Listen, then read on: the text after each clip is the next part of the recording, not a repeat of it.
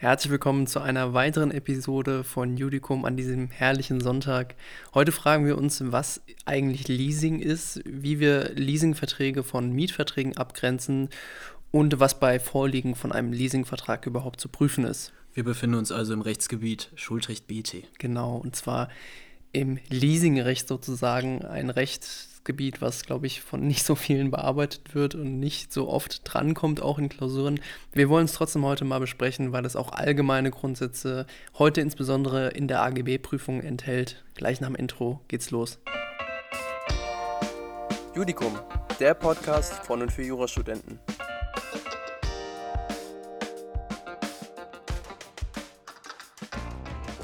Bevor ich erkläre, was überhaupt ein Leasingvertrag ist, will ich erstmal auf den von uns sehr stark vereinfachten Sachverhalt eingehen.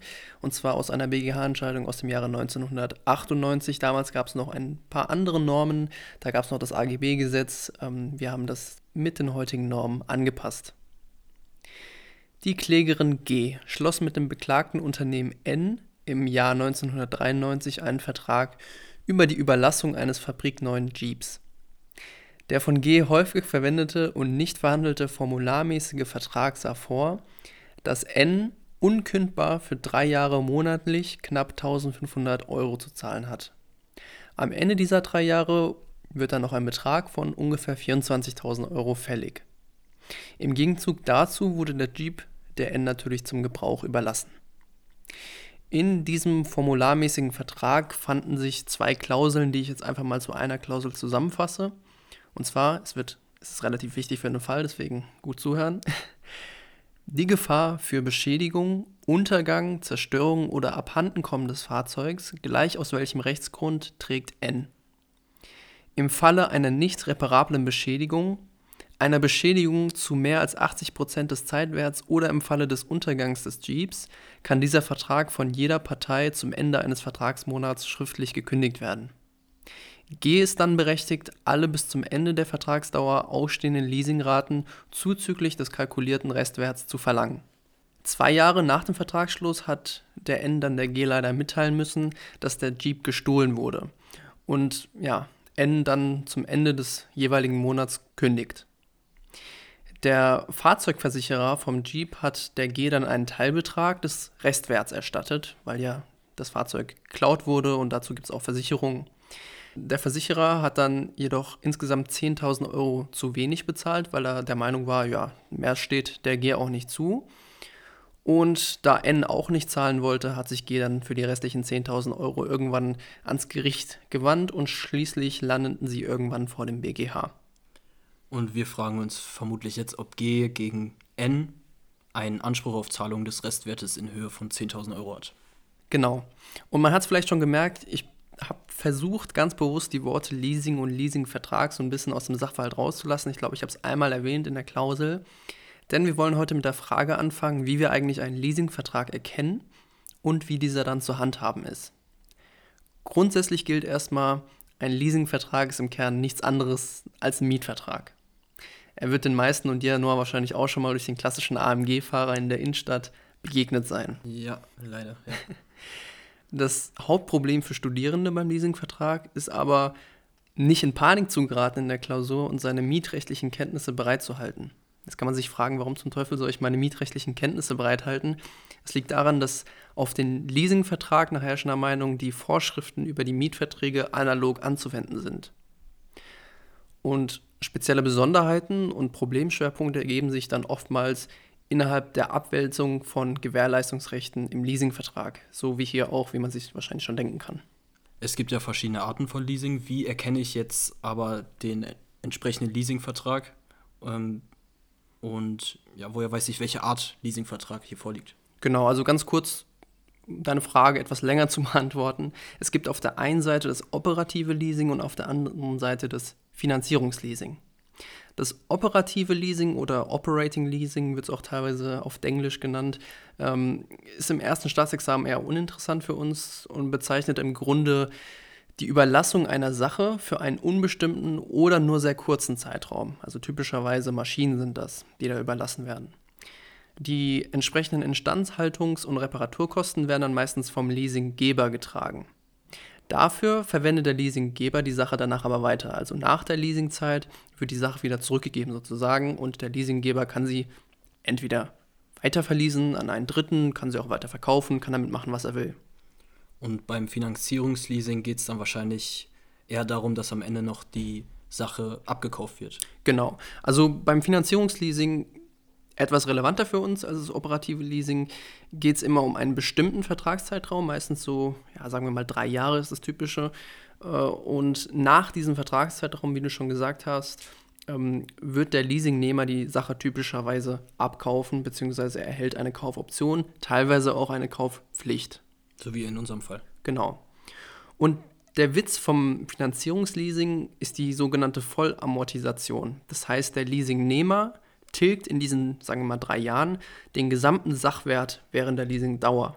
Das heißt, sagen wir mal, ein Auto hat einen Wert von 50.000 Euro neu, dann wird der Leasingnehmer auch innerhalb dieser drei Jahre diese 50.000 Euro in irgendeiner Art und Weise bezahlen. Also inklusive der Abschlussrate dann. Genau, und das haben wir hier in dem Fall auch, der Jeep 1500 Euro monatlich und dann nochmal am Ende einen Restwert.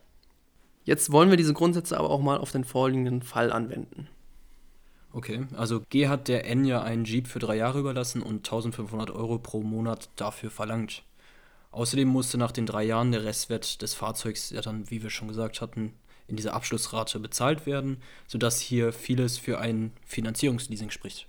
Genau, und darüber hinaus haben wir auch noch die Abwälzung der typischen Risiken, wie zum Beispiel den Untergang oder Zerstörung der Sache, äh, was ganz klar für ein Finanzierungsleasing spricht, beziehungsweise was insgesamt auch für ein Leasing spricht.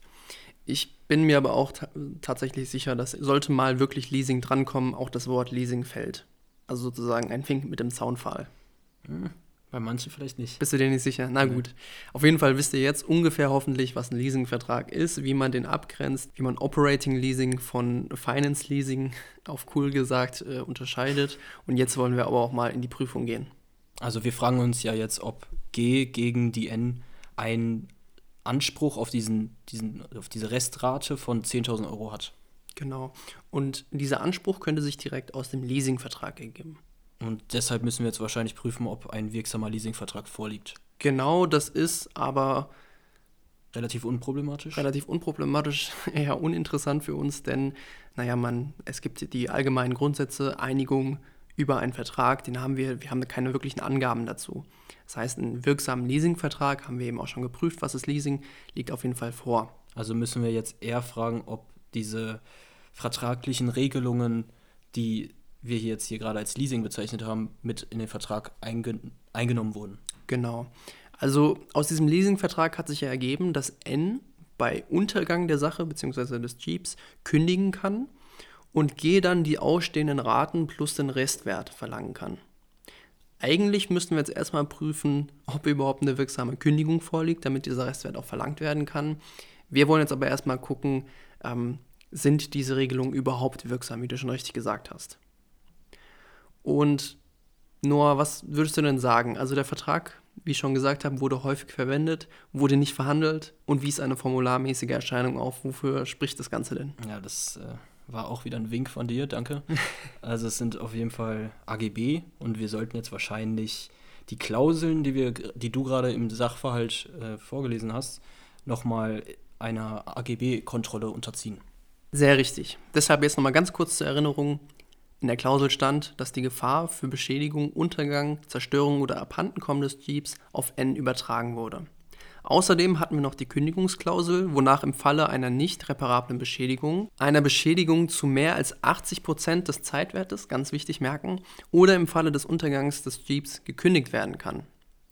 Und diese Klausel, wie ich vorhin schon gesagt habe, es ist eigentlich Mietrecht analog anwendbar, bedingt ja 543 BGB ab, wo es um die fristlose Kündigung im Mietvertrag geht. Deshalb ist auch eine Inhaltskontrolle nach 307 Absatz 3 BGB eröffnet. Wir müssen ja immer vor einer AGB-Prüfung erstmal gucken, haben wir überhaupt eine Konkretisierung von gesetzlichen Regelungen, damit überhaupt eine Inhaltskontrolle eröffnet ist. Und deshalb ist es wichtig zu wissen, dass beim Leasingvertrag die mietrechtlichen Regelungen analog Anwendung finden. Jetzt gibt es zwei Arten, wie man diese Klauseln rechtlich würdigen kann. Wir haben ja hier den BGH, das bedeutet, wir hatten auch noch ein paar Vorinstanzen. Und die Vorinstanzen sind im vorliegenden Fall zu einem, ich sag mal, etwas anderen Ergebnis gekommen als der BGH. In einem Punkt waren sie sich jedoch alle einig und das ist eine Wertung, die man sich aus dieser Episode für AGB von Leasingverträgen auch sehr gut mitnehmen kann und sollte. Das ist sozusagen das Einzige, was man eigentlich ja, kennen muss bei Leasingverträgen in AGB. Und zwar, ich zitiere, die Abwälzung der Sach- und Gegenleistungsgefahr in den AGB eines Kfz-Leasinggebers, die sehr leasingtypisch ist, by the way, benachteiligt den Leasingnehmer unangemessen in Sicht von 307 Absatz 1 BGB, wenn ihm für den Fall des vollständigen Verlustes oder einer nicht unerheblichen Beschädigung des Leasingfahrzeugs kein kurzfristiges Kündigungsrecht zusteht. Das heißt, ich sage jetzt nochmal, was es bedeutet. Wenn der Leasinggeber dem Leasingnehmer sagt, okay, wenn das Fahrzeug, ich nenne es einfach mal Fahrzeug als Beispiel, untergeht oder so erheblich beschädigt wird, dass man es eigentlich nicht mehr gebrauchen kann, dann hast du keine Kündigungsmöglichkeit. Dann musst du bis zum Ende dieser drei Jahre äh, weiterhin Leasingraten zahlen. Dann ist es eine unangemessene Benachteiligung, denn derjenige hat ja dann gar kein Fahrzeug mehr, was er nutzen kann und muss trotzdem noch die Leasingraten weiterzahlen.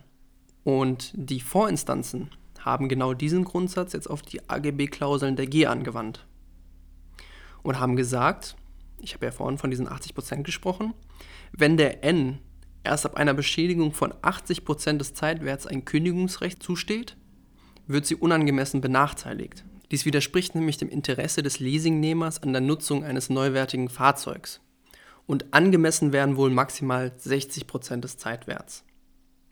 Als Folge davon sei nach den Vorinstanzen diese Klausel im Ganzen unwirksam, da eine geltungserhaltende Reduktion nicht möglich ist.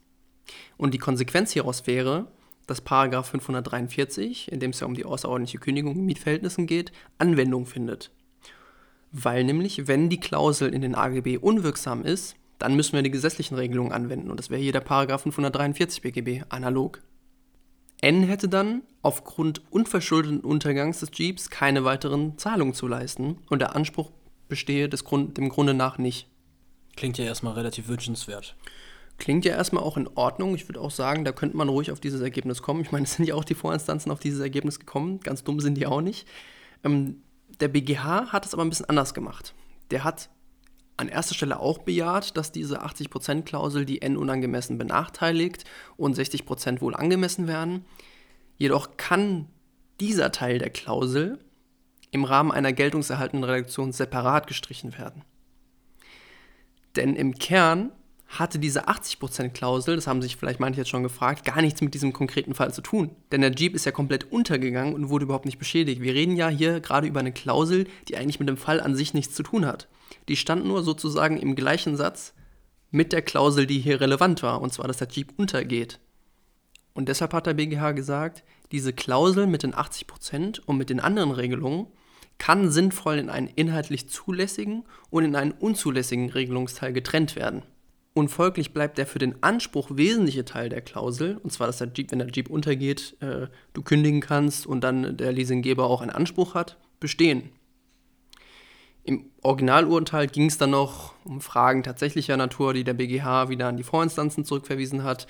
Wir wollen den Fall jedoch an der Stelle mit dem Ergebnis schließen, dass nach Ansicht des BGH G gegen N einen Anspruch auf Zahlung des Restwerts in Höhe von 10.000 Euro aus dem Leasingvertrag hat, weil gerade diese Klausel wirksam ist, von der wir gesprochen haben.